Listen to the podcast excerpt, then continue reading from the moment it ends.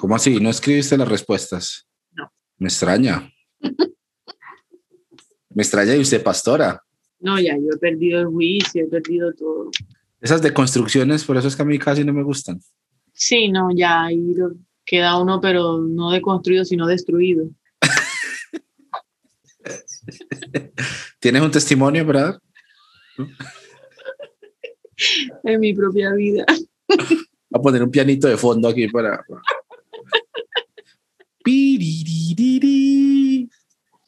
Ay, no. Contigo no se puede hablar serio. No, conmigo dice para hablar en serio. Lo que pasa es que ah, es por momentos, momentos muy específicos. Y no, aquí está haciendo un frío, pero frío, frío, como agua de río. ¿Verdad? ¿Cuántos están allá? No, yo creo, yo ni he mirado para que no me dé más frío. Qué loco. Bueno, listo. Yo estoy listo aquí para arrancar. ¿Usted qué? Bueno, no, yo creo que también a la de Dios. Ayuno, oró, consultó. Urim y Tumim. Qué locura. Bueno, vamos entonces.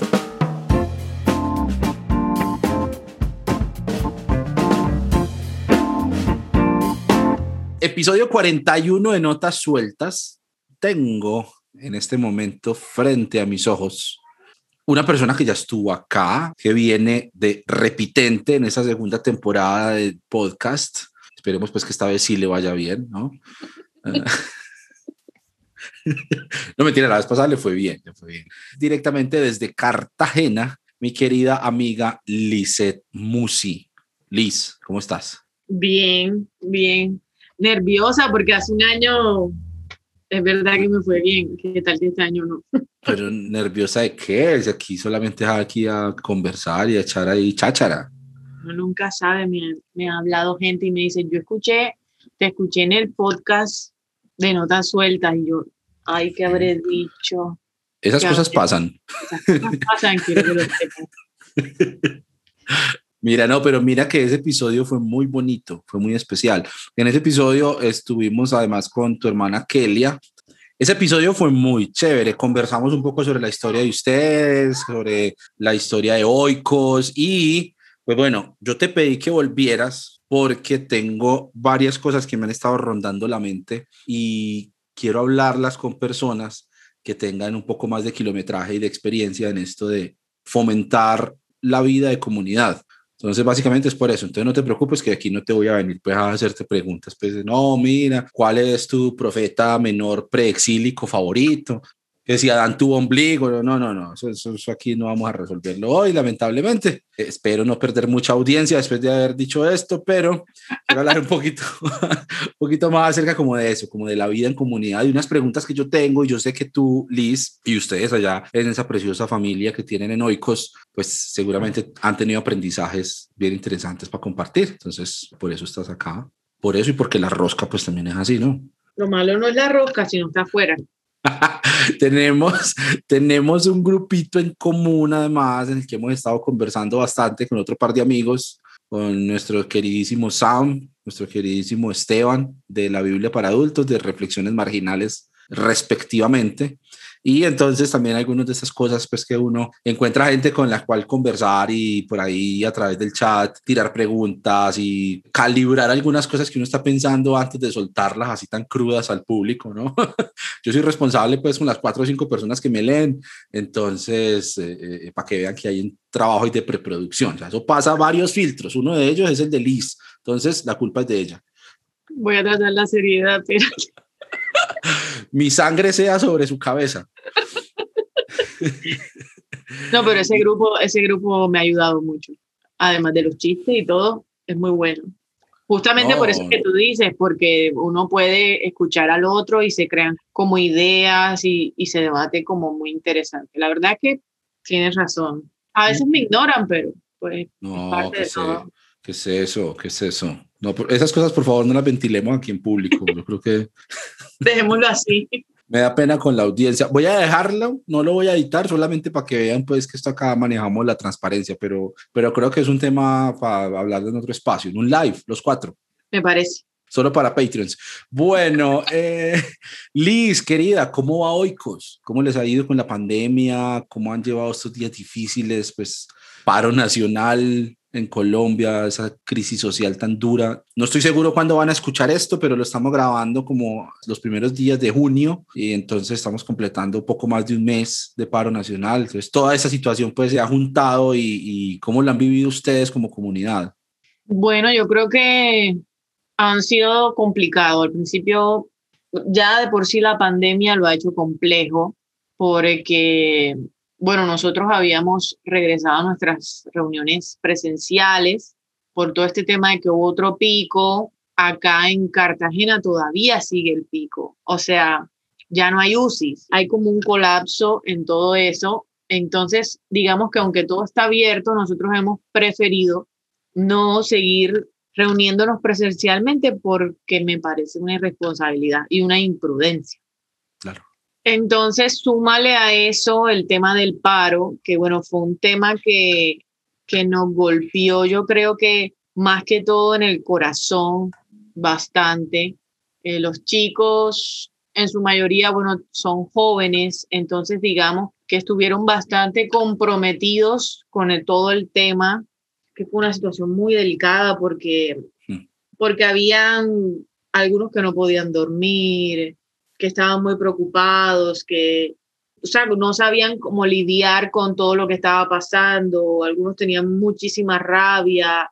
Entonces, cuando nos reunimos así en grupo la primera vez a hablar un poquito acerca de lo que estaba pasando, todavía los ánimos estaban muy caldeados, no se sabía, bueno, todavía no se sabe qué va a pasar, pero en aquel entonces estaba peor todo porque digamos que estaba en su furor todas las manifestaciones y, y, los muertos, digamos que lastimosamente uno se acostumbra.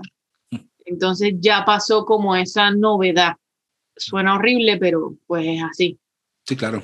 Entonces esos, esos primeros días fueron delicados porque, por esto que te digo, porque golpeó mucho, pero creo que al mismo tiempo se prestó para tener espacios lindos, como por ejemplo en el que tú nos acompañaste, donde pudimos sacar todo lo que, lo que había, donde pudimos llorar, donde pudimos hablar, donde pudimos compartir. Y en base a eso empezamos el mes de mayo a hablar un poquito acerca de la misión integral, o sea, empezamos con que, bueno, listo, tienen esta preocupación, pero ¿cómo la acompañamos con el Evangelio? ¿Cómo hacemos que nuestro mensaje sea realmente integral y empezamos a estudiar o tener algunas nociones donde nuestra indignación se pueda convertir en acción y se generaron como, como unas conversaciones interesantes que esperemos se conviertan en acción, pues es la idea en lo que, en lo que estamos trabajando, básicamente eso. Y que todo este asunto de la crisis social que hemos vivido, creo que tiene su valor en que abre esas conversaciones a las que hemos dejado debajo del tapete mucho tiempo, ¿no? Como como que le hemos sacado el cuerpo y bueno, pues la gente preocupada y la gente triste por eso, pues habla muy bien como de la salud mental de, de, la comunidad, ¿no? Porque a mí sí me asusta cuando uno ve gente como que eso le parece tan normal, como no, y el mundo va a ir de mal en peor y solo es principio de dolores y pues hay, hay muchas capas que eso tiene para conversar, pero una de ellas es que yo creo que es chévere que en comunidad podamos buscar maneras de aportarle a cambios reales en los contextos cercanos, los que nosotros tenemos a mano, porque hay muchos cambios que el país necesita y que la sociedad necesita, que hasta cierto punto pues están a nuestro alcance, no sé, como votantes, qué sé yo, como parte de la opinión pública, pero en últimas son cosas que pasan como por allá muy arriba, ¿no? A nivel de leyes y del Senado y de, de los ministros y no sé qué. Incluso que, ha sido otro tema pues muy polémico aquí en Colombia, el, el, tema de la participación política de algunos partidos que dicen representar a sectores del cristianismo, ¿no? Pero pues uno es ajeno a eso. Yo, yo por esos partidos no voto, ni estoy en una iglesia que apoye a ciertos candidatos, entonces es como, como que uno tratar de generar esos cambios acá cerquita. Qué chévere, Liz, qué bueno eso. Yo no sé si vos a vos te pasa, a mí me pasa, que yo tengo por ahí ciertos contactos que uno sabe cómo piensan y uno sabe que son como los fundas, ¿no? El, término tan famoso. Que uno se pasa por allá, por el muro de ellos, como cuando se siente como un poquito aburrido, como para divertirse, ¿no? Como para reírse un poco. y encuentra uno gente. uno, y uno encuentra gente, bueno, a veces reír y a veces indignarse, pero encuentro una gente que sale con cosas como, no, es que no es bíblico congregarse en Zoom, la Biblia no habla de virtualidad. Yo, no, pues sí, pues, pues no sé qué esperabas. Claro, esto es una persecución. De pronto en la imagen que hablaba, ¿no? De la bestia, la imagen que habla, de pronto ahí pues es un zoom. Eh, pero, gente que dice, no, la Biblia dice no dejar de congregarnos y todo ese movimiento antivacunas y conspiranoico.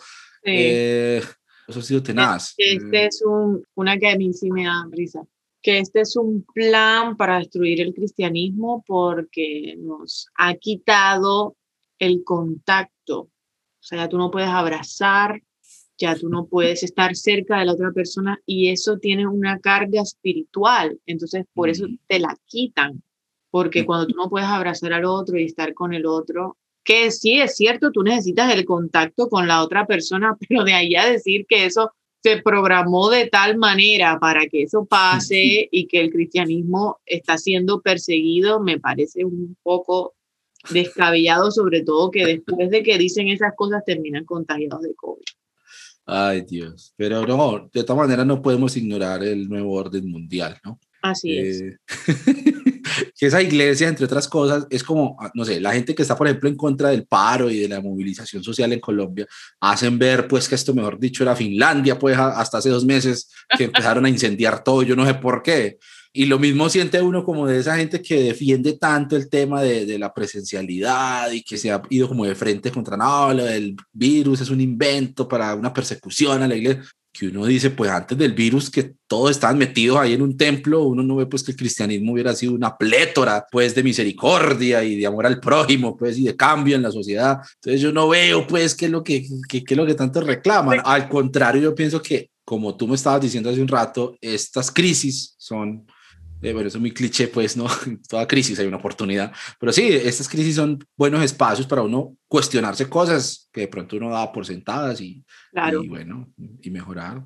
Ven, te ha preguntado una cosa sobre algo que estábamos hablando con Esteban en estos días, pues que él nos preguntó y de hecho creo que lo vi por ahí en sus historias, ¿no? Porque bueno, nosotros una de las cosas que tenemos así como muy en común con un montón de gente con la que abrimos conversaciones en redes sociales es todo este tema de la deconstrucción, de la fe, de término de moda. sí. sí, la apostasía, ¿no? Eh, se han multiplicado las prevaricaciones, de, como dice Daniel. Pero claro, uno daba por sentado un montón de cosas y resulta que cuando uno entra pues como a indagar un poco sobre el origen de esas enseñanzas, resulta que eso pues no era como tan así, no tenía como tanto sustento, como que hay otras maneras de ver lo que uno ha aprendido y cosas que eran como incuestionables, ya no lo son tanto, ¿no? Por ejemplo, no sé, el rapto. Jesús viene a llevarnos y van a quedarse todas las ropas acá tiradas y los aviones van a caer porque todos nos vamos para la boda del Cordero. Como que era una cosa, por ejemplo, que mucha gente ya hoy en día está diciendo como, no, pues eso no es tanto así. O sea, es una lectura posible de muchas. Eh, el tema de la sustitución penal, que es uno que a mí me ha dado durísimo y del que todavía sigo leyendo mucho, ¿no? Cómo entender que el cristianismo vivió 1100 años sin creer eso. Y para nosotros es una cosa como que es que Pablo estaba pensando en esos términos cuando escribió lo que escribió o cuando otros hizo pasar por él para escribir lo que, bueno, en todo caso, ya eso no es incuestionable, o sea, todo lo contrario, seguimos cuestionando y cuestionando y cuestionando. ¿Qué es lo no cuestionable del cristianismo? ¿Qué es lo no negociable del cristianismo? ¿Qué nos queda? o sea, ¿hacia dónde podemos mirar y decir, bueno, esto es cristianismo y esto no va a cambiar. Por mucho que yo me vaya por allá a investigar y a indagar y a cuestionar, esto está en el centro de la fe cristiana y a eso me agarro yo sé que eso no, no se va a mover. ¿Qué, qué piensas tú al respecto? Si nosotros nos hacemos llamar cristianos, se supone que es porque somos seguidores de Cristo. Es apenas obvio. Lo que pasa es que nosotros hoy en día somos seguidores de muchísimas cosas más que de Cristo que esto lo hemos hablado también muchas veces, o sea, algunos no deberían llamarse cristianos, sino, no sé, seguidores de Pablo.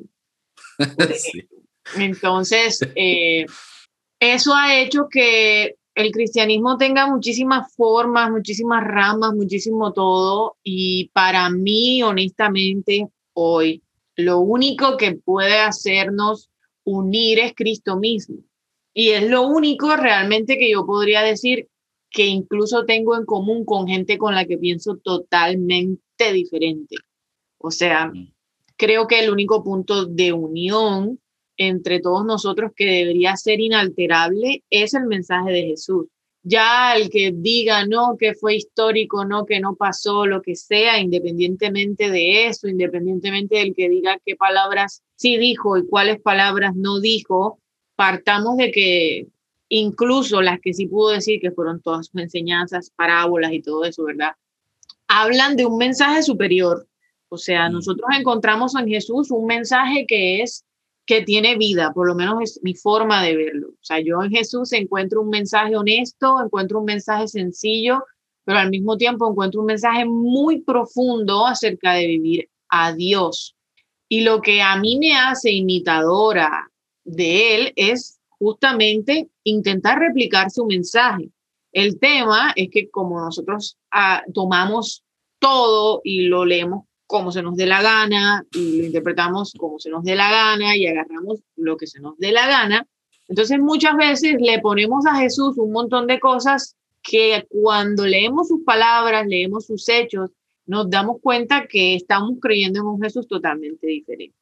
Yo en mi proceso de destrucción y de deconstrucción, de todas las cosas que yo puedo deconstruir, de todas las cosas en las que yo puedo empezar a dudar, puedo quitar de mi fe, son muchísimas las cosas que ya he quitado, más las que todavía faltan, pero hay una que yo misma decidí que nadie me puede quitar, y esa es Jesús. yo lo puse y dije, ok, todo lo demás es negociable, pero si yo quito a Jesús, pues directamente, ¿para que me voy a seguir haciendo llamar cristiana. Entonces, para mí el eje central, lo que, lo que nos une o nos debería unir a todos nosotros, es seguir el mensaje de Jesús. Si nosotros nos enfocáramos en eso, podríamos convivir o intentar convivir las diferentes formas de vivirlo y las diferentes doctrinas y las diferentes cosas, si entendemos que lo importante es tener a Jesús. Y pues si todos lo tenemos, ¿cuál es el conflicto con las cosas secundarias. No sé si eso responde la pregunta. Responde muy bien y se parece mucho a, a, lo que yo pienso al respecto también. En esos días estaba, bueno, en esos días no, hace un par de meses, me acuerdo, estaba en un espacio para entrar a un live a ver una conversación de esos que te gustan a ti tanto de apologetas. Entonces, eh, ah, Chris, Chris, mi amigo Cristian LZ, creo que era el que estaba ahí, lo han invitado, entonces me subí al live a ver la conversación y estaban hablando, creo que sobre la creación, Génesis 1, todo el tema literario de Génesis 1. Entonces había alguien que decía, es que si no aceptamos que la creación fue, como dice Génesis 1, en seis días de 24 horas, pues la fe cristiana no tiene sentido.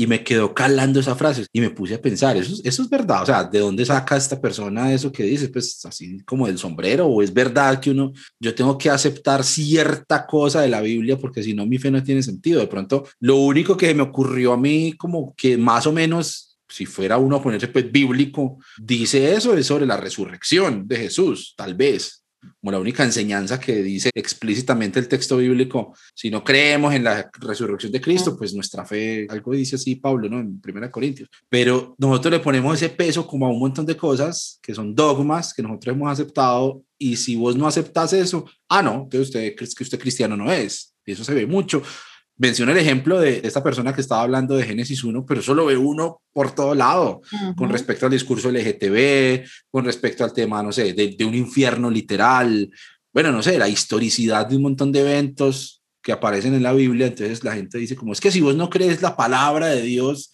cuando dice eso, entonces, ¿cómo te dices cristiano? De ahí sale la pregunta también. Yo sé que tú tienes mucho que decir al respecto de la apologética y todo eso, como, como buena apologeta que eres. De, Dios me guarde todo mal. Eh, Sabes que a mí me pasó exactamente lo mismo porque alguien me dijo la misma frase. Y yo lo entendí porque, bueno, claro, todo este tema de que en Génesis 1, 2, 3 está el inicio de todo, está el origen del pecado y pues se supone que eso no pasó así, cuál es el pecado original entonces, ¿para qué vino Cristo? Si necesitábamos un Salvador, entonces, ¿qué vino a hacer? Y todo ese tema. Y claro, esa es la forma que nos enseñaron todo el tiempo de leer esos, esos textos. Y asimismo fue la única manera en la que pudimos entender a Jesús. O sea, como que no nos dimos los espacios de duda que encontramos, por ejemplo, que, que lo hemos hablado nosotros en el grupo y todo, este tema de que los sacerdotes dicen que Dios está demandando unos sacrificios y luego los profetas dicen que no, que Dios nunca demandó sacrificios y luego encontrarnos con que Jesús es un sacrificio, pero si Dios antes no quería los sacrificios, ¿por qué ahora quiere justamente que sacrifiquen a su hijo? Y todo esto de, de, de pronto dejar de lado todo el desarrollo teológico de los que escribieron y ni siquiera ponérnoslo a pensar o sea, pero ¿por qué? ¿Esto qué sentido tiene? ¿O habrá otra manera de leerlo? Porque para mí Jesús es mucho más, muchísimo más que alguien que vino a salvarme de mis pecados. Es mucho más. Para mí Jesús es una libertad y una plenitud total que yo encuentro en su mensaje y sí, su cruz, su muerte es demasiado valiosa, pero su vida también. Y su mensaje, que fue el que perduró, el que está en sus palabras, es todo. O sea, yo, yo no niego, y, así como tú, es un tema que sigo estudiándolo porque, porque es uno de los más difíciles de, de reflexionarlo. Entonces no me siento como en la capacidad de generar un debate aquí sobre eso porque yo misma debato sobre eso en mi interior. Sí, sí, sí, sí. Con mis otras personalidades. Pero, pero creo que todo este asunto. Liz y yo y mi otro yo. Exacto, mi yo fundamentalista, aquí está mi yo metodista, el apologeta, todos ellos discuten y deciden después, bueno, ¿qué vamos a creer? Y así más o menos salen, salgo yo con las herejías con las que salgo. Entonces, todas estas cosas que uno se pone a cuestionar bueno, más bien que no se pone a cuestionar, ¿sí? porque no tenemos esa costumbre de preguntar, de entrar al texto bíblico preguntando, sino que simplemente es lo que nos dijeron, lo que nos dijeron y así se fue, o sea, no importa nada más. Entonces, muchas veces cuando alguien me habla de algo diferente, cuando alguien piensa algo totalmente opuesto a mí, inmediatamente él está mal. Todos los temas que tú pusiste, temas polémicos, tema LGBT, polémico, eso es el drama, mejor dicho, no hay, no hay manera de reconciliarse, no hay manera, inmediatamente si una persona piensa a favor de eso, queda invalidada para todo lo demás, o sea, no tiene nada más que aportar, su fe no sirve, de nada le sirvió, pues nada, absolutamente nada. Si es feminista, es la misma historia si llega a haber una que está a favor del aborto, peor todavía, porque cómo es posible que puedan estar a favor de una ley que, bueno, en fin, ese es otro tema también. Y así lo que hay son temas para nosotros dividirnos, pero cuando tenemos el que nos une, al parecer no es suficiente. O sea, como que Jesús, que es el centro de nuestra fe, no es suficiente para unirnos. Y eso es muy triste. Qué fuerte, ¿no? Qué fuerte. Ah, estabas mencionando ahorita algo que me hizo recordar una cosa que le leí, creo que fue al dinosaurio, que ponía el, extracto del credo donde aparece Jesús, ¿no? Entonces dice, nació de una virgen y murió bajo Poncio Pilato. Y la vida más grandiosa de la historia, como que ¡oh! borrada, porque no, lo importante es que nació y murió en la cruz, listo. Y respecto a eso que tú decías ahorita de tanto énfasis que se le pone, por ejemplo, a las enseñanzas de Pablo y cómo o sea, uno dice cosas tan básicas acerca de Jesús. No es que Jesús hizo eso. ¿Y dónde dice eso la Biblia? Pues como que dónde, mira, en, la historia de Jesús, en la vida de Jesús. O sea, como que no, no. O sea, aparte, vos, vos has leído la, historia de Jesús o caíste derecho a romano, ¿qué, qué, qué, fue? Porque uno dice, pues que está la vida de Cristo, pues Jesús lo dijo, ¿cómo, ¿cómo así que no? Aunque claro, también tengo que reconocer que cuando yo abandoné las hordas del fundamentalismo, volví a leer los evangelios porque me pasó algo muy parecido a lo que tú estabas diciendo hace un rato. Yo llegué a creer que me había vuelto ateo y estaba escuchando un podcast que se llama, ah, bueno, nos lo recomendó Sam, creo, que se llama The Bible for Normal People. ¿no? La, el, la, Biblia para gente normal, imagínate nombre. y estaban hablando en un episodio del caso de este chico Joshua Harris, de el libro de Le dije adiós a las citas amorosas. un caso muy sonado porque era un personaje como muy reconocido en todo el ámbito evangélico con el tema de la pureza sexual y demás. Y terminó declarándose ateo. Y es impresionante cómo una persona puede llegar al punto de preferir dejar de creer en Dios del todo que cuestionarse cómo creía antes. O sea, como que en lugar de cambiar su forma de ver a Dios, prefiere decir, no, entonces no, no hay Dios. O sea, no, no hay una manera de creer en Dios excepto la que yo tenía. Eso es tremendo porque yo llegué a ese, a ese punto.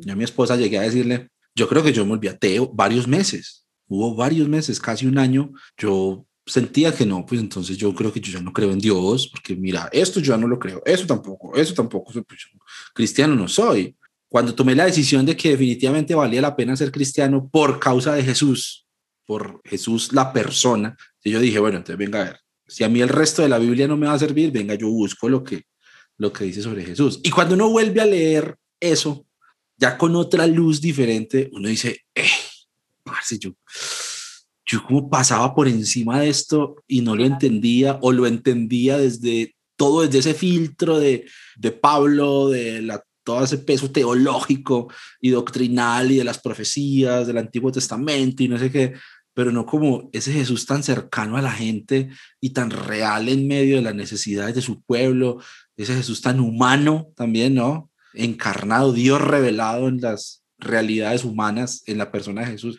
Eso es brutal. Entonces tampoco es pues que uno vaya a señalar porque yo sé que con ese filtro en los ojos es difícil verlo, pero sí queda uno sorprendido como, eh, es que, ¿qué, ¿qué Jesús es en el que creen? Pues a veces hasta me da un poquito de miedo, te confieso Liz, aquí entre nos, me da un poquito de miedo que uno llegue como a instalarse en la misma actitud, pero para el otro lado.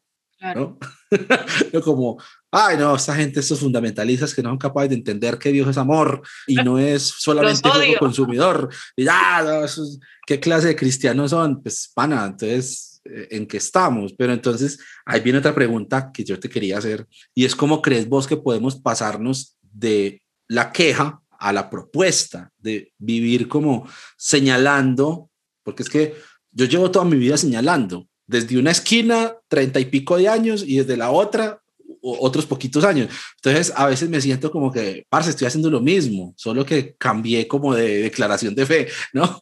Claro. Entonces, ahora promuevo otro Dios distinto que a mí me parece mejor porque es el mío otra vez. Pero entonces, ¿cómo puedo convertir eso en propuesta de verdad para abrazar a las personas? Sobre todo desde el punto de vista de la comunidad, porque hay gente que viene seguramente a oicos y a otros espacios alternativos que se están abriendo, que vienen heridas, que traen situaciones de abuso de alguna iglesia o algún grupo religioso. ¿Cómo les ayudamos a que no solamente nos quedemos como, bueno, vamos todos a hablar de lo mal que nos fue en las otras iglesias, sino no, pues entonces movámonos para adelante y volvamos a creer en el amor, en el amor de Dios y en, y en el amor de la comunidad. ¿Cómo has vivido tú eso? a mí también me ha pasado preguntarme eso, ¿sabes? Y yo creo que, y yo creo que es sano que uno se lo pregunte. El problema sería que no lo hagamos. O sea, como el temor a no convertirnos en lo que en lo que digamos en lo que juramos destruir que, sí claro o, o, en lo que nos hicieron o lo que nosotros hicimos repetirlo yo hablaba esto incluso con alguien creo que una vez lo hablé se lo dije a Junior Zapata un día, en una ocasión. Y yo le estaba diciendo que a mí me daba mucho miedo, que uno de los temas que a mí más me daba miedo era, era yo repetir las mismas historias o cometer los mismos errores o pensar que, que bueno, que, que quería como hacer algo diferente y, y terminar haciendo exactamente lo mismo. Y pues su respuesta fue muy sencilla realmente y hasta obvia, pero, pero al mismo tiempo muy profunda el verdadero amor echa fuera el temor. Y es súper sencillo, ¿verdad? Y tú dices, ah, sí, yo, pues yo ya lo sé. Pero cuando nosotros, esto va a sonar muy romántico, pero bueno, no importa. Cuando nosotros nos sabemos amados por Dios y ese es lo que realmente domina nuestra vida y en lo que gira nuestra vida, digamos que no hay una manera en la que yo no pueda dar exactamente lo mismo porque estoy atravesado por ese amor y ese amor es el que guía mis acciones. Y si yo la, la llego a embarrar o llego a hacer algo que no está bien, ese mismo amor a mí me hace como que ahí estuvo mal y ese amor me hace pedir perdón y ese amor me hace redireccionar y decir, oye, me equivoqué, por aquí no era, actué mal contigo, te pido perdón. Y eso es lo que, lo que hace que uno en, este, en estos procesos, por ejemplo, yo lo decía, en mi caso particular, a mí antes no me movía el amor, a mí me movía el miedo. ¿sí? En mi, mi centro de, de acción, yo creía que era el amor, pero realmente era el miedo. Miedo a perderme, miedo a no guardar testimonio, miedo a no ser lo que Dios quiere de mí, miedo a no dar la talla, miedo a irme al infierno, miedo a quedarme en el rapto, todas esas cosas que a uno le meten en la cabeza miedo, era miedo constante, constante, constante miedo. Y el amor de Dios era una vocecita que, que no podía irrumpir realmente entre tanto miedo. Entonces, cuando yo intento cambiar de chip o se empiezan a caer ese montón de cosas, yo empiezo a darme cuenta de que detrás de todo ese ruido siempre estuvo el amor de Dios, pero pues es que no lo podía ver. Y cuando comencé entonces a, caminar o a sentirme realmente amada por Dios sin necesidad de hacer algo, así como en la serie poco ortodoxa, no sé si la viste, sí, que ella dice, eh, Dios esperaba demasiado de mí. Y, y, por eso deja a un lado toda su religión. Yo recuerdo haberla visto y dije, wow, soy yo, pero cristiana. y es lo mismo. Soy yo, pero peor. Soy yo, pero peor, claro. Me voy a rapar la sí, porque yo decía, claro, Dios, Dios espera mucho de mí, o Dios se imagina un ministerio conmigo, Dios tiene un llamado, Dios tiene todo esto y yo tengo que darle la talla y es todo como un peso y tú en vez de disfrutar la vida con Dios, la sientes como, como que en cualquier momento puedes hacer algo y todo se va a desmoronar. Y eso te hace vivir todo menos libertad, todo menos amor, todo menos paz. Entonces, partiendo de uno individual, eso se traslada a cuando uno lo hace en comunidad, ¿sí? Porque ahora este tema de cómo nos convertimos nosotros en personas que generen cambios, evidentemente cuando uno ha vivido situaciones de abuso espiritual, situaciones de dolor, o ya sea que las hayas generado tú o que las hayan hecho contigo, uno igual necesita sanar. O sea, y esos procesos que yo siempre lo digo, a la gente le, le molesta mucho porque cree que que una persona hable es está mal, o sea, que diga cómo se siente, que diga lo que le hicieron, es como que está destruyendo el cuerpo de Cristo y está haciendo todo un montón de, de, mala propaganda y está destruyendo el mismo cuerpo. Eh, pero realmente en todo este tema nosotros necesitamos poner en palabras las cosas para poderlas sanar el poder de la palabra está en eso, ¿sí?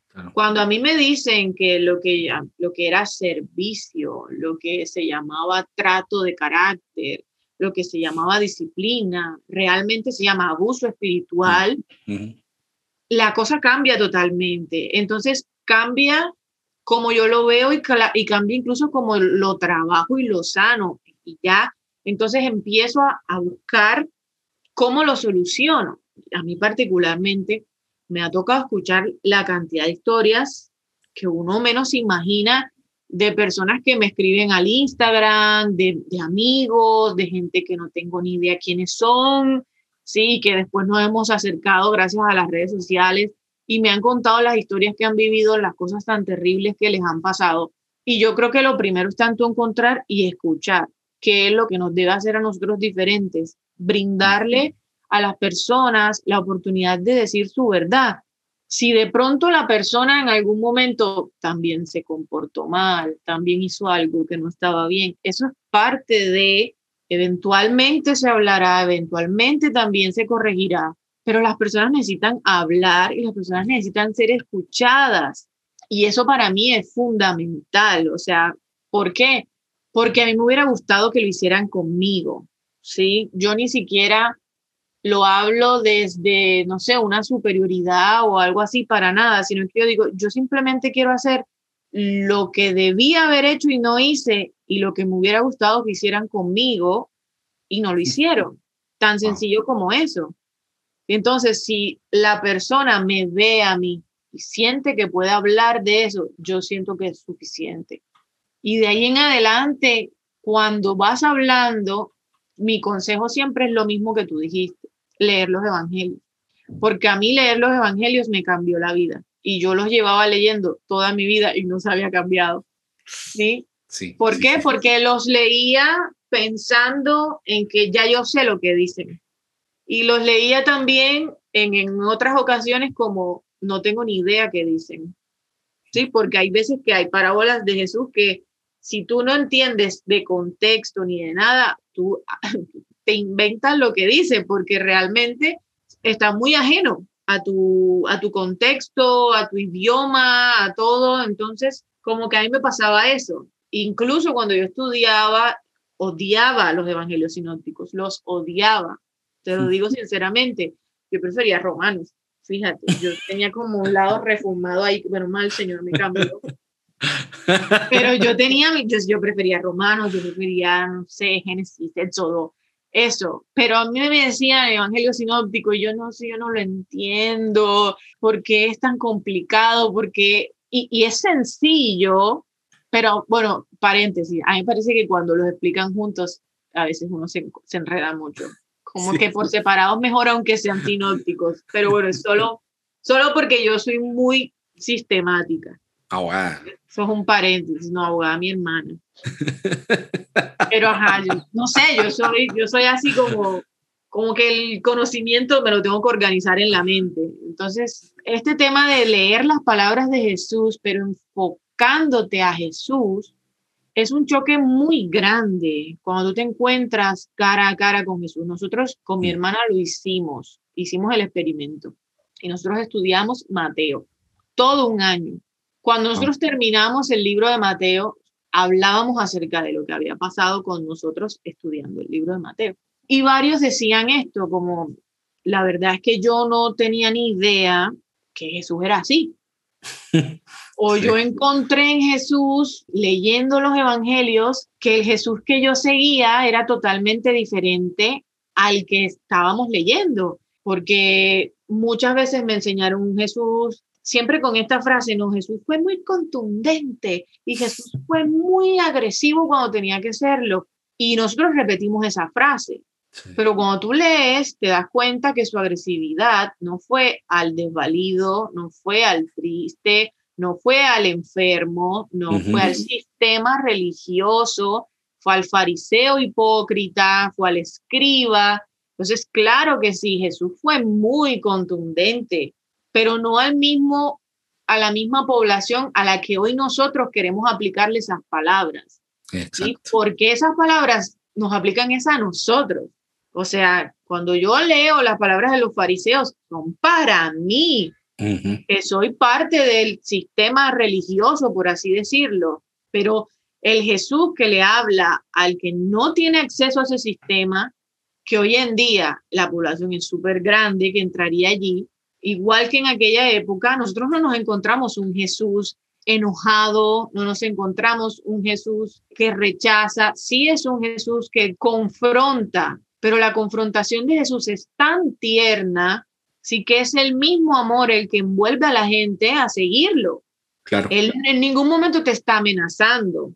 Yo siempre he hecho esta pregunta porque siempre me ha parecido muy interesante. La mujer sirofenicia tenía otra idiosincrasia por el solo hecho de ser de otro lugar, ella no creía en el mismo Dios que ellos y en ningún momento Jesús le vio diciendo, bueno, ahora en adelante tienes que hacer esto, esto y esto, ¿sí? Porque sí. partamos de que encima es un pasaje complicado y todo ese tema, pero digamos que aún allí vemos a Jesús enfrente de una mujer con otra cultura que al principio como que medio la trató así como que bastante mal y después se deja convencer aún en ese momento vemos que Jesús se deja convencer, se deja hablar, se presta para el diálogo. Entonces, yo nunca he experimentado esto, Ander, honestamente. Esto que todo el mundo decía y que uno como, como cristiano siempre dice, no, que tú te encuentras con la palabra y la palabra te confronta. Y sí, Sí, la palabra te confronta, pero yo nunca había encontrado una confrontación tan grande como cuando me encontré con las palabras de Jesús y me di cuenta de que yo no tenía ni idea quién era Jesús. ¿Por qué? Porque sí, no, yo estuve leyendo Isaías y Dios me habló y me dijo que este es el año del favor agradable y de todo eso. Y es una palabra profética de Dios para mí, bla, bla, bla, bla. Sí, muy lindo. Yo voy a abrir la Biblia y me aparece un salmo y Dios me habló, muy lindo.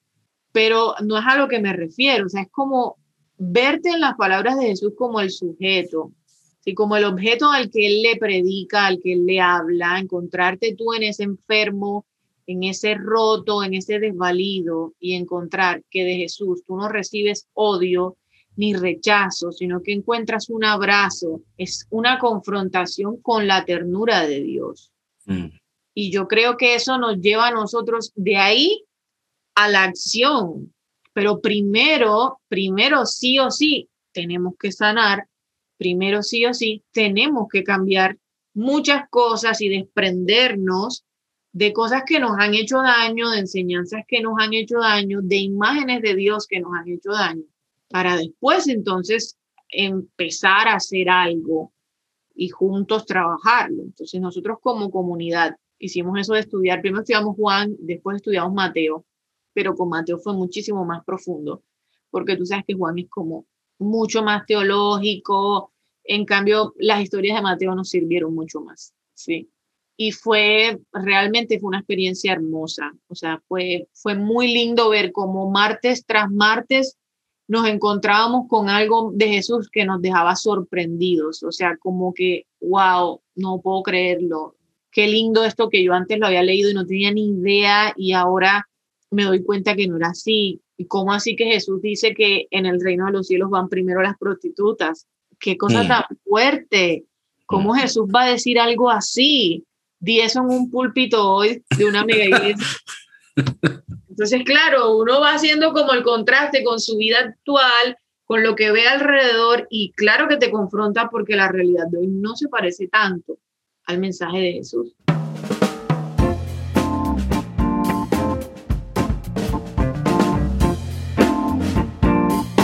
Voy a hacer una pausa para recordarles que Notas Sueltas es un podcast del cancionero cristiano. Si quieren conocer más sobre estos dos proyectos pueden ir a buscar la página web www.cancionerocristiano.com y allá van a encontrar no solamente un montón de contenido, sino también los enlaces para todas las redes sociales en las que se encuentra este proyecto. Si les está gustando este episodio y si disfrutan de este podcast, pues sería bueno que se lo recomienden a otros, a sus amigos, a sus conocidos, a la gente de su antigua iglesia.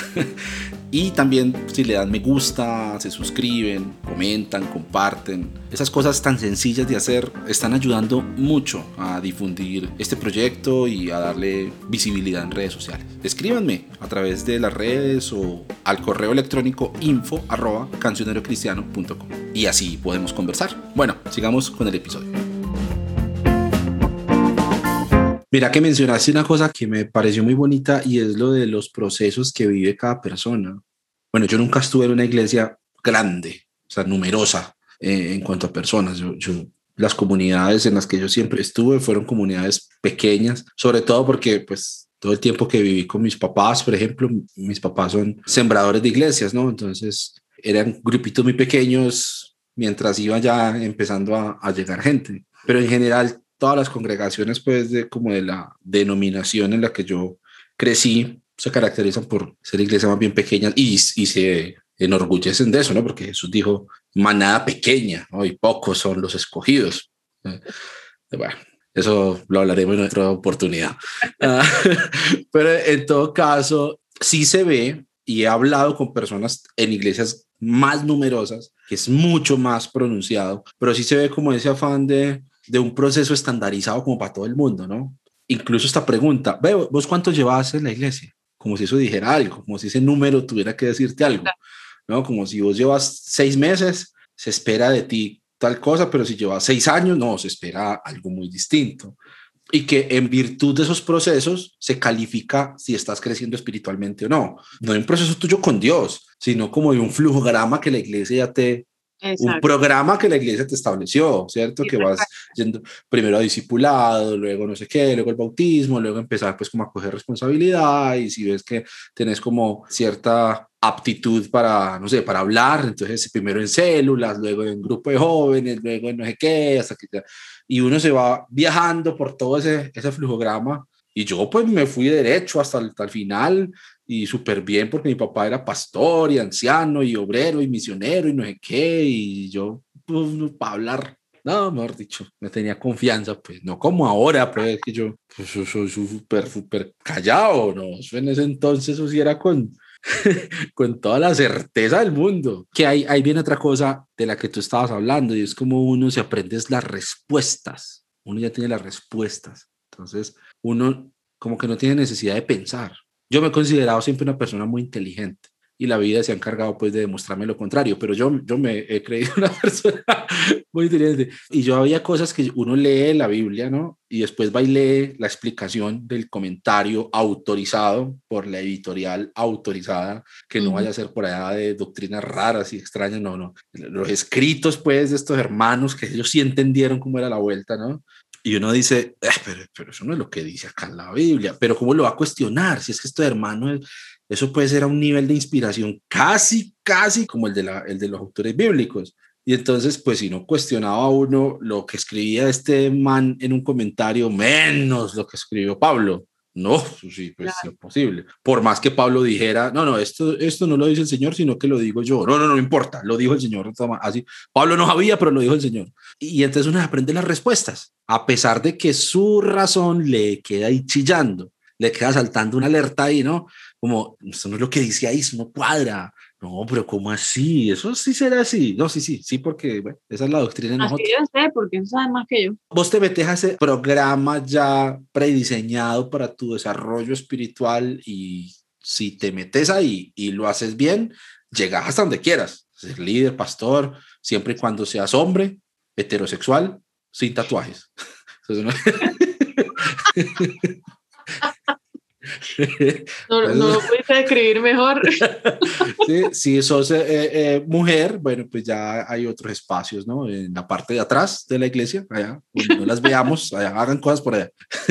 y entre, entre mujeres, júntense ustedes, hagan de damas y campamentos de damas, todo, lo que, todo lo que sea de damas, ¿no? Eh, bueno, pero mira cómo cambia el asunto con esa respuesta que tú me das, primero diciéndole a la persona, vení, yo te escucho, vení, yo entiendo vos dónde estás y más que venir yo te explico lo que hay que hacer, sería más como un venir yo te acompaño en ese camino que estás andando, que es algo muy diferente a decirle, no, mira, lo que tenés que hacer es perdonar esto y perdonar a fulano y hacer esto y tomar tal decisión y dejar ese trabajo y dejar ese novio y no sé qué, y más como venir yo camino con vos, caminemos juntos y, y, y si en algo te puede ayudar, pues te ayudo, pero no es tanto como querer interpretar la voluntad de Dios para este y para todos los de la iglesia, a la que yo pertenezca, sino más como una compañía en ese proceso.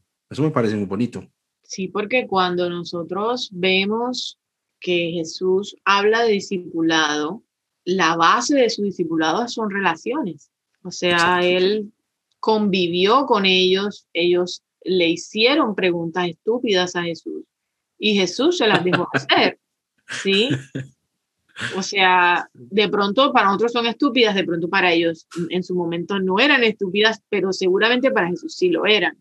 Yo cuando veo a, en Juan, cuando Jesús ya se está despidiendo, ¿verdad? Ya hace esta oración al Padre. Yo una vez estaba en un grupo y todo el mundo era como, ay, qué lindo Jesús, como oraba y un amor muy grande. Y yo, y yo dije, porque yo siempre tengo que ir en contravía, pero no pude evitarlo y yo dije, ven acá, obviamente hay amor, eso está más que claro, o sea, ya Jesús viene diciendo como desde Juan 13 todo lo que ama a ese grupo mm. de bobos, ¿sí? Pero al final, creo que es en Juan 17 cuando él dice, bueno, bueno, Señor, ya yo hice lo que podía, por favor, mete tu mano porque, o sea, como que, que hayan quedado así como que muy claro todo, parece que no. ¿Sí? O sea, esta es la relectura de Lisset. Entonces, y, y, uno lo lee y tiene sentido, tiene sentido Jesús decir, bueno, Señor, te los entrego, no te pido que los quites del mundo, sino que los guardes, que sean uno. Claro, porque incluso en el capítulo anterior él está hablando y él le dice, no entiendo lo que me estás diciendo.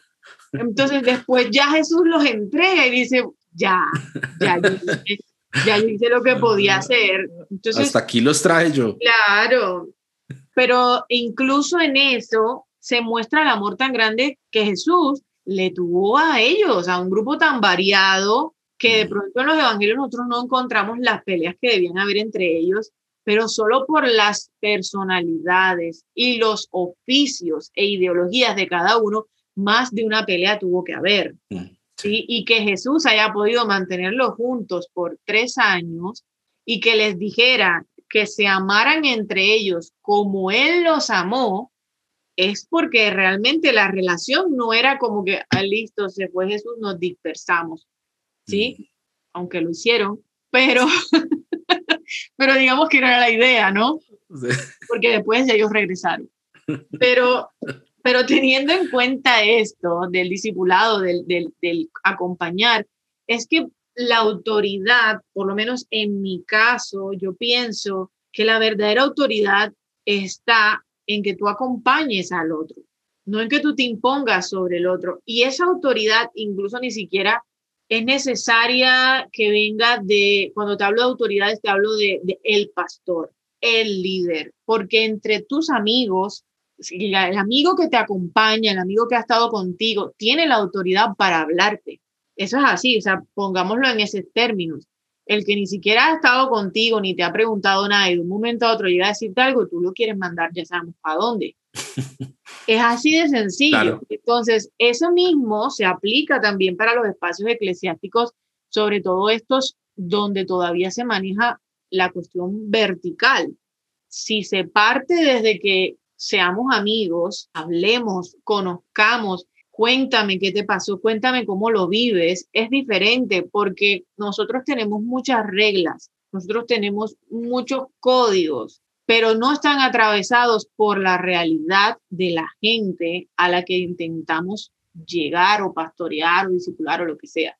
Mm, porque no escuchamos el dolor de la gente. No, no queremos abrazar ¿sí? No queremos abrazar las realidades del otro.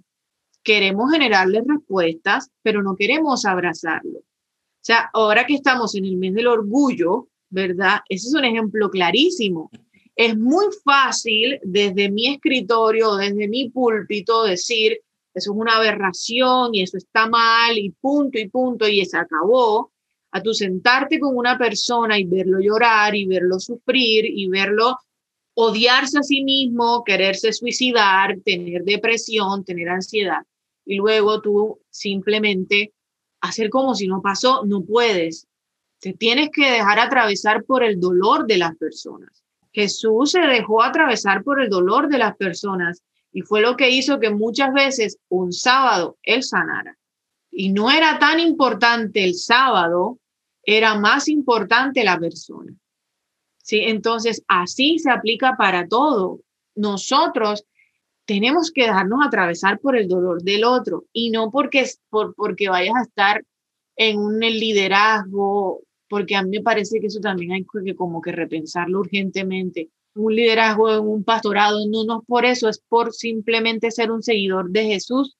Si tú te llamas seguidor de Jesús, tú te tienes que dejar atravesar por el dolor del otro porque Jesús se dejaba atravesar por el dolor de las otras personas y por eso cuando Mateo dice que Él llevó nuestras cargas y se cumple lo que dice Isaías, hoy nosotros lo usamos como el amuleto de el Señor se llevó todo y ya yo estoy sano y no tengo ninguna enfermedad. Pero lo que estaba queriendo decir Mateo allí era que en esos momentos donde él sanaba, se estaba poniendo en los zapatos de cada persona y acompañando a cada persona en su dolor. Y hoy en día nosotros no acompañamos desde el dolor. Si nosotros simplemente somos como un dictador y queremos poner, imponer, imponer, imponer, imponer, pero no damos espacio a que las personas nos hablen, nos cuenten, lloren, sufran, ¿sí? sean, sean honestas, porque es que los lugares eclesiásticos impiden lastimosamente este tipo de honestidad. Mm. Y tú no siempre vas a tener una respuesta. Y hay veces que la persona no quiere una respuesta, solamente quiere un abrazo. Solamente quiere que le digas, sabes que yo no tengo ni idea qué decirte, pero cuenta conmigo. Mm. Sencillo. Entonces creo que eso es un cambio de mentalidad que creo que estamos todavía lejos, pero hay que tener fe de que poco a poco lo poquito de mucho se convierte en mucho. Así es. Para usar esa frase no, no en ofrendas. Sacarla de contexto en el que siempre se utiliza. Qué lindo, Liz, qué lindo eso. Los pequeños cambios tienen impacto más grande de lo que uno piensa, ¿no? Lo decía nuestra amiga Mile, lo he estado pensando mucho desde que la querida Mile nos, nos regaló ese video de la semilla de mostaza, no, sé si lo viste. Muy bello, muy bello mensaje. Y bueno, he estado pensando mucho en eso. Ve, tengo, se me ocurre aquí una cosa, gente abandonando iglesias, yo no sé pues si eso siempre ha sido así o es que ahorita pues lo vemos más, pues hay más visibilidad. O mi papá, pues mi papá toda la vida, por ejemplo, él ha lidiado con gente y con iglesias y él tenía un dicho, era que, que la iglesia es como un bus que siempre está llena, pero de gente diferente, ¿no? Entonces, como que eso de que gente va y viene, como que es muy, muy normal, pero hoy en día uno ve pues como esa, hay como un ambiente de decepción general, mucha, mucha, mucha gente, o sea, uno, lo que decíamos ahorita, si uno empieza a quejarse de la iglesia, eso cuando menos pienso está rodeado de un montón de gente que está igual. Eh, mm, sin embargo, hay personas yo me cuento entre ellas que seguimos teniendo fe como en que hacer iglesia es la respuesta, o sea, vivir la fe con otros es la respuesta y seguimos insistiendo en eso. Habrá de pronto personas que estén viviendo procesos similares, no sé, de decepción, de cuestionamiento, incluso de confrontación, como de alzar la mano y decir, hey, entonces aquí, ¿por qué estamos haciendo eso? Si vea lo que está pasando en otros contextos, ¿cómo puede una persona saber si vale la pena quedarse en la iglesia donde está insistir en, no sé, tratar de manejar esas diferencias o definitivamente yo aquí no tengo nada que hacer, que no es tan fácil decirle a alguien, no, no, vete de esa iglesia que pues yo, al menos no me atrevo, no sé, y lo he pensado y he estado a punto de darle publicar a cosas que dicen más o menos eso, sobre todo ahorita eh, en esta época de movimiento social y tantas iglesias que se hacen como los de la vista gorda con esa situación o unas lecturas tan raras de, de, la realidad social alrededor. Y uno se ve tentado a decir como, váyanse a esas iglesias, pero con todo lo carro loco que yo soy, yo, lo, yo, lo pienso, porque no es cualquier cosa, o sea, uno empujar a la gente hacia allá, pues hay una responsabilidad grande, sobre todo porque no falta el que de verdad se tome en serio lo que uno dice y después lo haga. ¿Pues qué crees al respecto? O sea, ¿cuál sería como ese indicador que diga, no, sí, o sea, definitivamente aquí no hay, no hay nada que hacer? Pues. Yo he escrito bastante sobre eso y además me ha preguntado mucha gente y sí, yo me he embalado, yo sí les he dicho, váyase. como que yo, no sé, como que hay, hay, yo como que sí soy carro loco. no, lo que pasa es que usted es más ungida que yo, eso no puedo negarlo. Yo creo que hay cosas, obviamente depende de las situaciones, cada situación es particular, y, y, cada persona, uno habla de, de la situación como le ha ido. Las personas que, que están heridas generalmente les fue mal, obviamente. Y el que está contento debe ser porque le fue bien o no se ha dado cuenta, eh, o es líder, o tiene un cargo, o, o ni siquiera le importa, o va, va, porque, pues porque tiene que ir, o porque en su ciudad no hay otra iglesia y es como la que más le gusta, o le gusta la alabanza, porque esos argumentos existen y son reales. Le gusta el grupo alabanza, suena bien, y pues le gusta, sencillo. Entonces, el tema primero es ver por qué te gusta, por qué te gusta ir allí. O sea, ¿qué es lo que te gusta de la iglesia? ¿Te gusta todo? ¿Qué no te gusta también? cuál es la parte que no te gusta. Yo, yo entiendo eso que la gente dice, no, pero es que las iglesias están hechas de hombres y los hombres son imperfectos, entonces no hay iglesia perfecta. Se entiende, ¿sí? Pero hay imperfecciones que yo me puedo tragar y hay otras que no. Y eso depende de cada persona. hay personas que pueden estar en una iglesia donde ellos saben que mal utilizan el dinero y a ellos no les interesa. Mm. no les hace nada, ellos dan su plata tranquilos y bueno, eso es de ellos con Dios. A mí me gusta la iglesia, es el único defecto que yo le veo, pero pues lo demás es bien. Hay otras personas que dirían, yo ni loca, si sé que eso tiene esa nube negra encima, voy a dar mi plata y yo mejor me voy para otro lugar. Entonces, todo está en lo que uno sea capaz de soportar, ¿sí? Partiendo de las cosas que no son tan decisivas, porque después de allí ya vienen cosas que no deberían ser tolerables. Por ejemplo, una iglesia donde haya abuso espiritual, tú no deberías permanecer. El tema es que para tú poder ir de una iglesia siendo víctima de abuso espiritual, alguien te ha tenido que despertar o ha tenido que ser muy fuerte lo que has vivido, porque parte del abuso espiritual es manipularte con no irte.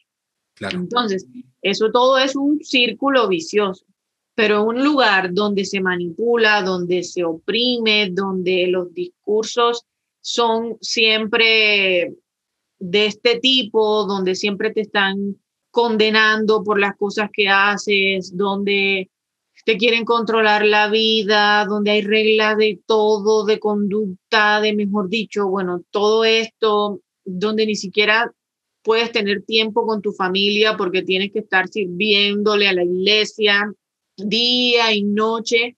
Son cosas que tú deberías revisar porque honestamente no hay algo tan doloroso como que pasen los años y te des cuenta que lo que tú creías que era servicio a Dios era servicio al pastor.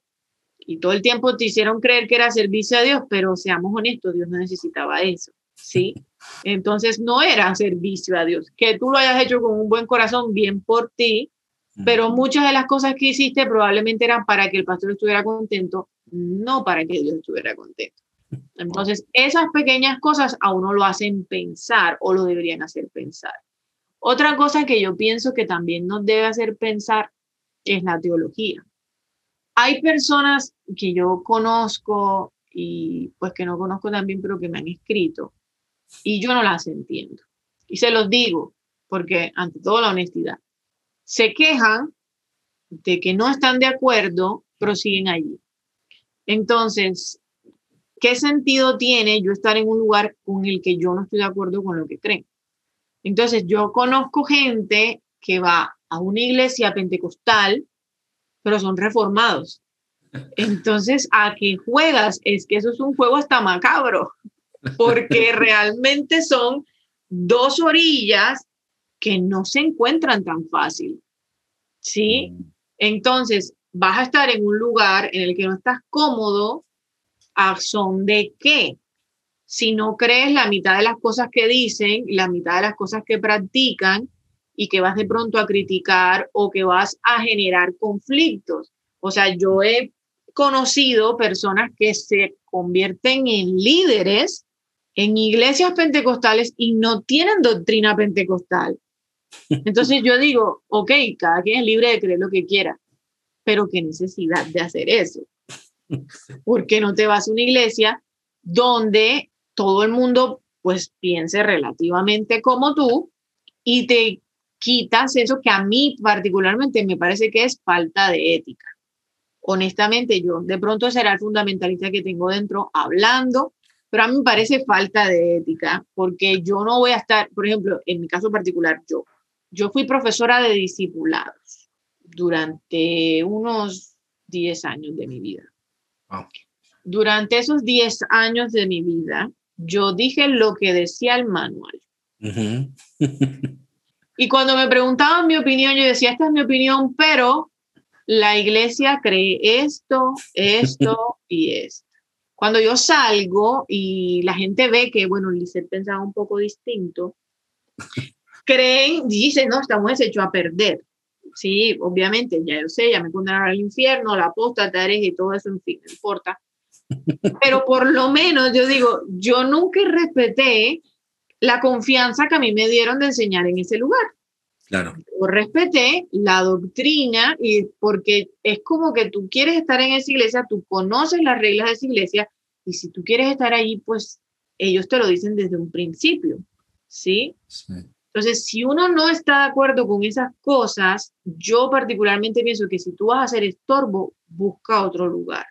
Una de las cosas que a mí me hizo darme cuenta que ya yo tenía que hacerme a un lado era eso, que ya mis opiniones eran un estorbo, que ya mi forma de ver las cosas era un estorbo. Y yo amo todavía ese lugar, sí, lo considero el lugar donde crecí, independientemente de muchas otras cosas, pero ya yo era un estorbo. Y ellos también un estorbo para mí porque yo quería crecer para otro lado o deformarme, cualquiera de las dos, como lo quieran ver. Entonces, esas decisiones no deberían ser tan traumáticas. Son traumáticas porque están acompañadas de manipulación, porque la gente sabe que cuando se van, muchos pastores reaccionan mal. Mm. O la gente en las mismas iglesias después no te habla. Y si tú cuando salgas de tu iglesia te dan cuenta que la gente te dejó de hablar, no estabas en una iglesia, estabas en una secta, querido, querida amiga, que nos oyes. ¿Sí? O sea, no era una iglesia, eso era una secta. Esas son características de una secta, no de una comunidad. Entonces, muchas de las cosas que están mal, nos, nos vamos a dar cuenta incluso cuando ya nos hayamos ido. Pero tomar esa decisión, yo creo que hay muchas cosas para evaluar, y entre esas las que dije, que cada persona en particular debe hacerlo. Y si tú no te sientes cómodo en ese lugar, vete a otra. Sencillo, o sea, yo no le veo el drama, honestamente. Yo esto lo dije una vez y una chica me dijo, oh, pero tú estás fomentando que la gente salte de una iglesia a otra y se han desordenado. Y no, porque si a la persona le gustó eso, te aseguro que se va a quedar. Claro. Yo, ¿por qué tengo que obligar a alguien a que esté conmigo como si yo se hubiera casado? No, y es que aunque se casa hay divorcio. O sea, no es necesario. Por ejemplo, nosotros en Oikos somos muy pocos. O sea, realmente nosotros tenemos un poco de seguidores en Instagram, pero nosotros somos poquitos. ¿sí? Y, y, nosotros somos poquitos y muchos se han ido, se han ido del país, el otro se va a otro lado, el otro estudia, va y viene, se convierte en un aeropuerto, la gente entra, sale, y eso no importa, o sea, realmente es lo de menos. O sea, yo particularmente, cuando alguien me dice, no, yo me voy para tal lado, ay, vaya, sí, sea feliz, sí, acá las puertas van a estar abiertas siempre, porque particularmente yo no lo veo como este es el reino de Kelly Elise. Este es un espacio que nosotros hemos abierto y todos somos exactamente iguales. Hasta yo un día me puedo ir. Y tiene que seguir funcionando, porque no gira en torno a ninguno de nosotros, gira a que yo necesito ver a mi amigo y conocer a Dios en mi amigo. Y eso es lo que a mí me hace querer estar allí. Es la manera como yo he querido ver la iglesia hoy. Y yo obviamente entiendo que hay personas a las que le gusta su ritual. Y, eso es parte de, bueno, quédese en donde se sienta cómodo. Pero hay otros, y sobre todo las nuevas generaciones, que van buscando algo más. Y ya ahí sí hay como eso que decías de que la gente está yéndose de una manera muy agresiva. Y, y lo, ha, lo ha hecho la pandemia.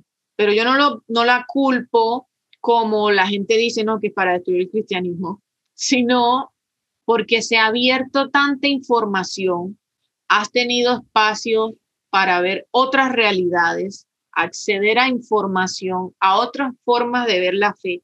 Y claro, la gente se ha empezado a dar cuenta que su mundito no era el único mundito, sino que hay muchos otros munditos y puede que el otro le gustó más que en el que vivía.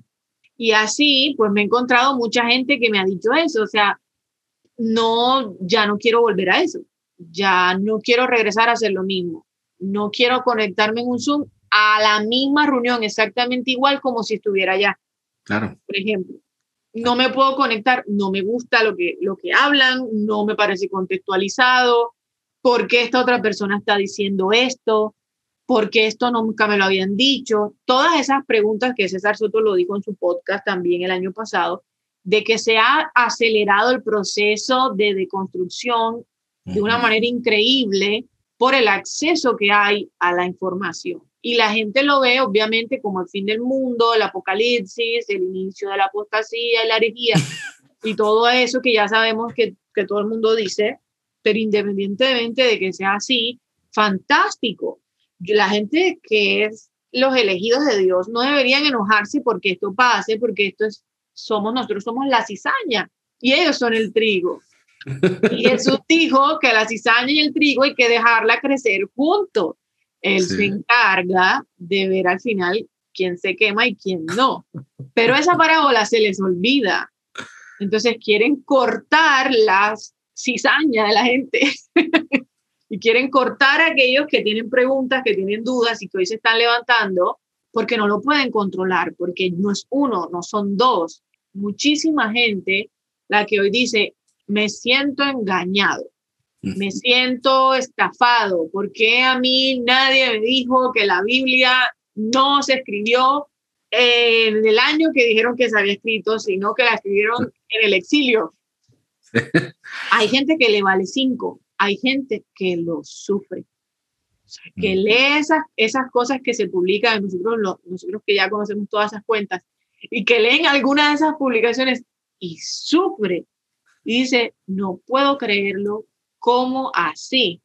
Entonces, este tema de la información ha generado que la persona que tú menos te imaginas hoy esté reflexionando acerca de su fe. Y a mí me parece genial. Bueno, pues me ponga brava, pues, pastora. Que, Tú me haces hablar para después decirme, decirme que me calme. no, mentira, está espectacular todo lo que dices y me haces pensar en algo que estaba hablando aquí en la casa con Aleja en estos días y es que cuando la experiencia de comunidad se centra tanto en lo ritual y en la adherencia a ciertas prácticas, pues un evento como una pandemia de un año, más de un año, un encierro, deja ver un montón de grietas en lo que la gente cree que era su vida de iglesia y realmente la iglesia es mucho más que eso. Cuando la iglesia no ofrece realmente eso que vos decías ahorita tan lindo, yo me encuentro con amigos para mirar a Dios. O sea, si no hay eso, pues vos vas a encontrar eso en otro lado. Y eso ojalá más. Claro. Encontrar a alguien que te escuche, alguien con quien hablar, alguien que de pronto no coincida con vos, pero te dé la bienvenida a exponer lo que vos piensas, que eso, siendo honestos, en muchas de las iglesias ese espacio no existe.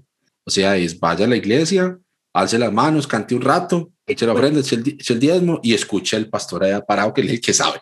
Él es el que tiene esa, intimidad con Dios, ¿no? Y el que se levanta a las 5 de la mañana a orar para que Dios le muestre cosas que a nosotros no nos muestra. Sí, él es el sumo sacerdote, él el que va al lugar santísimo para venir a contarnos. Y Claro, no exacto, claro, el que sube al monte y baja así con el rostro resplandeciente y las dos tablas de la ley para esta semana. Eh, cuando yo me doy cuenta y se me cae todo ese, ese escenario y entonces empiezo yo a ver que hay gente que está reuniéndose simplemente a dialogar, compartir de su fe, a compartir ni siquiera de su fe, de sus dudas, mm. queda como, wow, o sea, es algo muy distinto. Y yo creo yo creo, eso a mí se me parece mucho a la gente que escuchaba hablar a Jesús, ¿no? Que decían como, wow, lo que este maestro dice, pues es muy diferente a como lo hacen los escribas y, los fariseos, es como una autoridad distinta, como la autoridad de la vida, de, la experiencia, de que, que, Él nos mira y sabe lo que nosotros vivimos, sabe, sabe que nuestras mujeres amasan pan y que nuestros sembradores salen a sembrar y las cosas a las que se enfrentan, los pescadores, los que van a, a, cuidar sus ovejas. E, e, es una cosa que está en contacto, lo que, recogiendo lo que estabas diciendo ahorita, está en contacto con la realidad de la gente, ¿sí? que no está por allá arriba, pues como en, en, otras alturas a las que yo difícilmente voy a acceder porque como yo ni soy pastor, ni sé griego, ni tengo ese nivel de unción. Entonces, no, pues, pues yo vengo los domingos y ya, pero cuando eso se vuelve algo más horizontal, eso le sirve mucho a la gente. Y pues competir con eso es muy complicado. Vos compitiendo con el mismo culto que vos haces cada ocho días, pero en Zoom, pues decime qué razón hay para yo no ir a verme el mismo culto, pero en una iglesia más bacana, mejor producido, con un mejor predicador. ¿Sí o no? O sea, que también ese mercado está pues muy, muy complicado en estos días. Imagínate que, bueno, no sé si yo debo decir esto porque solo va a ver un poco de gente. Dilo, dilo, dilo pero bueno, no importa. Cuando recién empezó la, la pandemia, que todo el mundo hacía lives en Instagram, eh, las iglesias, pues, hacían live. Nosotros hicimos live con, con Adrián Intrieri, con Ulises, con Junior Zapata, que invitamos así varios, porque yo creo que nadie pensaba que la pandemia iba a demorar mucho. Entonces, todos hacíamos como eso y la, la cuestión era tan, tan loca de las prácticas que hay en las iglesias que entraban a los lives a ver quién estaba en el live que no fuera, o sea, que fuera de, de otro lugar o, algo así.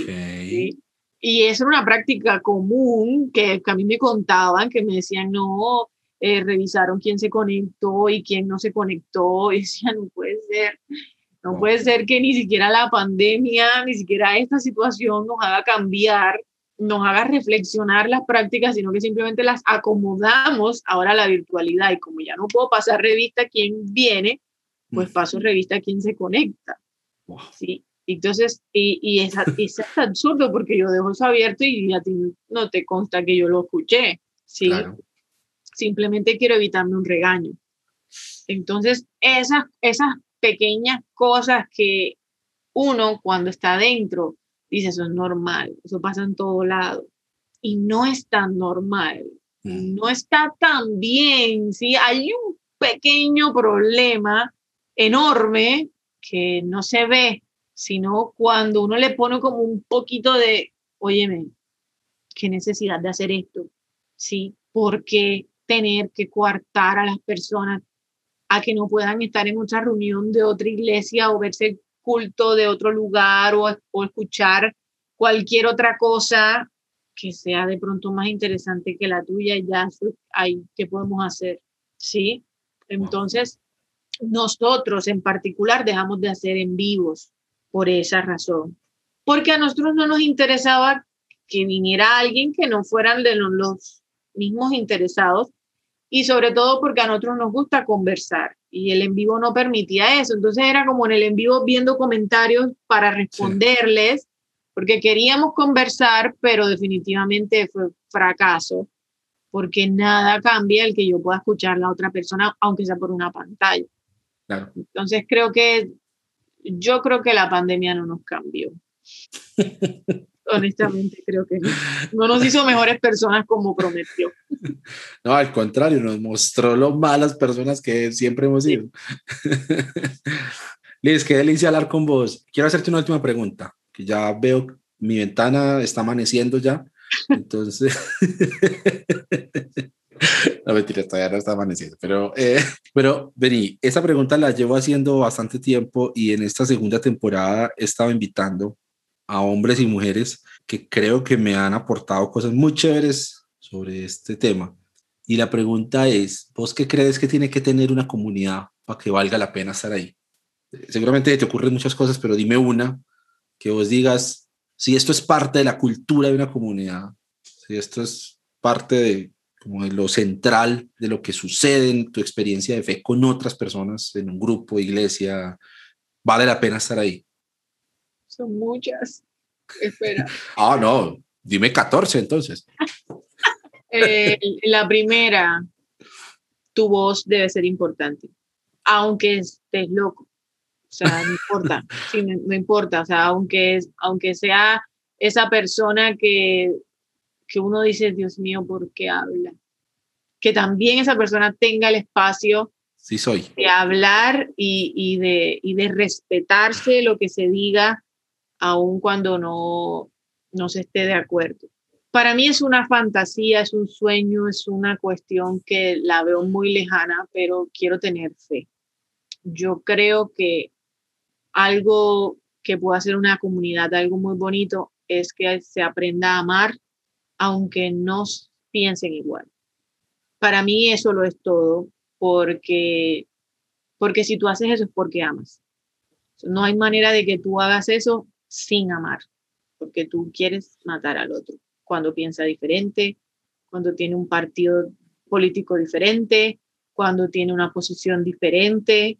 Yo creo que, que, nosotros podamos ser personas que acepten las diferencias y se amen a pesar de las diferencias es una característica utópica, sí, pero que podemos construir y podemos por lo menos morir en el intento de lograrla. Esa y la inclusión para mí es indispensable. Una iglesia inclusiva donde todos sean iguales, donde todos tengan lugar, donde todos puedan participar y no haya niveles bloqueados para los miembros como el, la imagen famosa del Naked Pastor, donde muestra el camino del hombre al liderazgo, el camino de la mujer al liderazgo y el camino de, eh, de la comunidad LGBT. Ese, ese ni siquiera hay camino. Entonces creo que esas dos cosas para mí son fundamentales. Wow, precioso. Si me tiran piedras en mi casa, ya que fue por este podcast. Estamos muy por encima de eso, Liz, me extraña. ya la gente que, que se iba a indignar se indignó por ahí hace cuatro episodios. Ah, eso aquí ya quedaron los, los guapos. No, no, los que se indignen, que me escuchen a mí, que me conozcan. que que aprender la casa. Con los invitados y las invitadas que he tenido en esta temporada, eso es así como, como la historia de Gedeón. En cada episodio se van de a miles. Eh, eso está bien, eso está buen colador. Liz, yo te agradezco mucho por este espacio, por este rato. Eh, sé que para ti ha sido todo un sacrificio. La reina del flow, pues es algo que tú, la verdad, pues atesoras en tu corazón, ¿no? Eh, Porque tenías que decir eso. Tenía que aprovechar la oportunidad. ah, no, pero mentiras porque hoy es festivo. Hoy es festivo, no me la perdí. Pero Vea. Cuesta perdérmela. El Señor no desampara a sus siervos. Así Póngale pues cuidado como es. Liz, me encanta haber conversado con vos. Muchas gracias, de verdad que, que, chévere tener este espacio. Qué rico vernos las caras y poder también compartir aquí con la gente que, que escucha por, por los lados, ¿no? Qué bonito lo que hacen ustedes en Oikos. Yo no dejo de admirarlas. A vos, a Kelia y a esa familia preciosa. Muchas gracias por eso, porque, eh, bueno, tú haces la aclaración, no, somos poquitos, no sé qué, pero estamos hablando precisamente de, de, de los pequeños impactos, ¿no? Y de pronto una comunidad que ustedes puedan ver como algo pequeño, pero la inspiración que es para muchos de nosotros, no te imaginas. Entonces, qué bacano es. Ah, si yo vaya pues, a Cartagena y usted me esconda, no importa, algún día, algún día. Algún eh, día vamos a acabar el COVID, amigo. un día, no, o en el milenio, ¿no? En el que uno siempre decía, ese consuelo de bobos, ¿no? No, no, hermano, en el milenio vamos a conocer por Alemania. Consuelo de bobos. Consuelo de fundas. Eh, Liz, querida, un abrazo muy fuerte. Muchas gracias por este ratico. No, gracias a ti por la invitación. De verdad que yo disfruto mucho hablar contigo. Nos estamos debiendo un live y vayan y busquen a Lizeth Music, que está haciendo cosas muy, muy escandalosas, la verdad, en, en, en Instagram. Pero no, creo, creo, que César, estamos mencionando mucho a César Soto hoy, ¿no? Que, que, también habla de eso, de que la gracia, si no es escandalosa, pues entonces, ¿para qué? La gracia de Jesús era que era escandaloso, ¿no? que, la gente decía, este man, ¿qué? la pasa con, con pecadores y que, ¿qué? Eh, y sí, pues a veces nos falta llamado. Entonces, eso lo van a encontrar ustedes en Instagram. Unos posts a todos pecadores y publicanos. Eh, vayan y, y, y, búsquenla y disfruten su contenido. Liz, nuevamente gracias. Un abracito, pues. Cuídense mucho. Gracias, amigo. Y a la gente que estuvo aquí conectada, muchas gracias y nos vemos la próxima. Besitos, besitos. Chao, chao.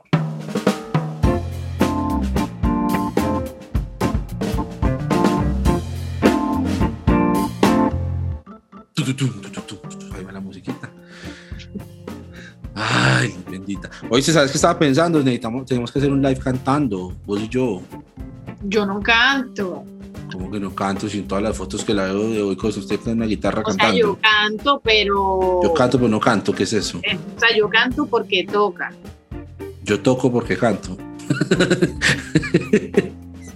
yo canto porque ajá, no hay otra persona.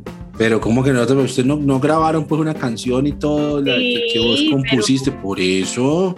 Pero es que, que la música... Toda esa modestia suya. Tengo mucho tiempo que no... A mí no me engañas. Pero porque eres así, es verdad. no, hacemos un, hacemos un homenaje de, algún artista que tú te sientas cómoda y no sé, Carol G o...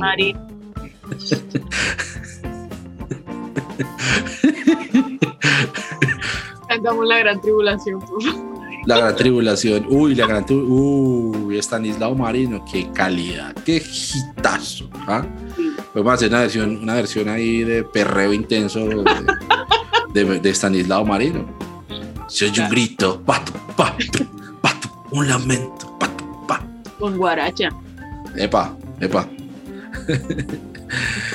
Liz, querida, muchas gracias. Me alegra mucho haberte visto. A mí también. Eh, para, para invitarte a las reuniones esas de los sábados. ¿Cuáles sábados? ¿Cuáles reuniones? ¿De cuáles Las que yo hago, ¿te acuerdas? Dígame, dígame usted, yo mantengo aquí, yo mantengo acá parchado con la señora viendo Netflix todo el día, usted, Pero dice no sé qué tema quieres. ¿Qué tema tiene? Déjame porque ellos me habían acomodado algunas ideas. Yo les hablé a ellos la primera vez de la Biblia, donde los dejé un poco tristes.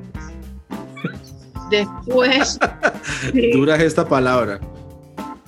Muchas gracias por unirse a la conversación en Notas Sueltas. Recuerden que si quieren conocer más sobre este proyecto y sobre todo el contenido que tiene Cancionero Cristiano, pueden ir a la página web www.cancionerocristiano.com. Y también recuerden que le ayudan mucho a este proyecto si le dan me gusta, se suscriben, comentan, comparten este contenido. Son cosas muy sencillas pero que le ayudan a dar visibilidad a este proyecto y que llegue a más gente. Mi nombre es Abner Trejo, les envío un saludo desde Medellín, Colombia y los espero en el próximo episodio.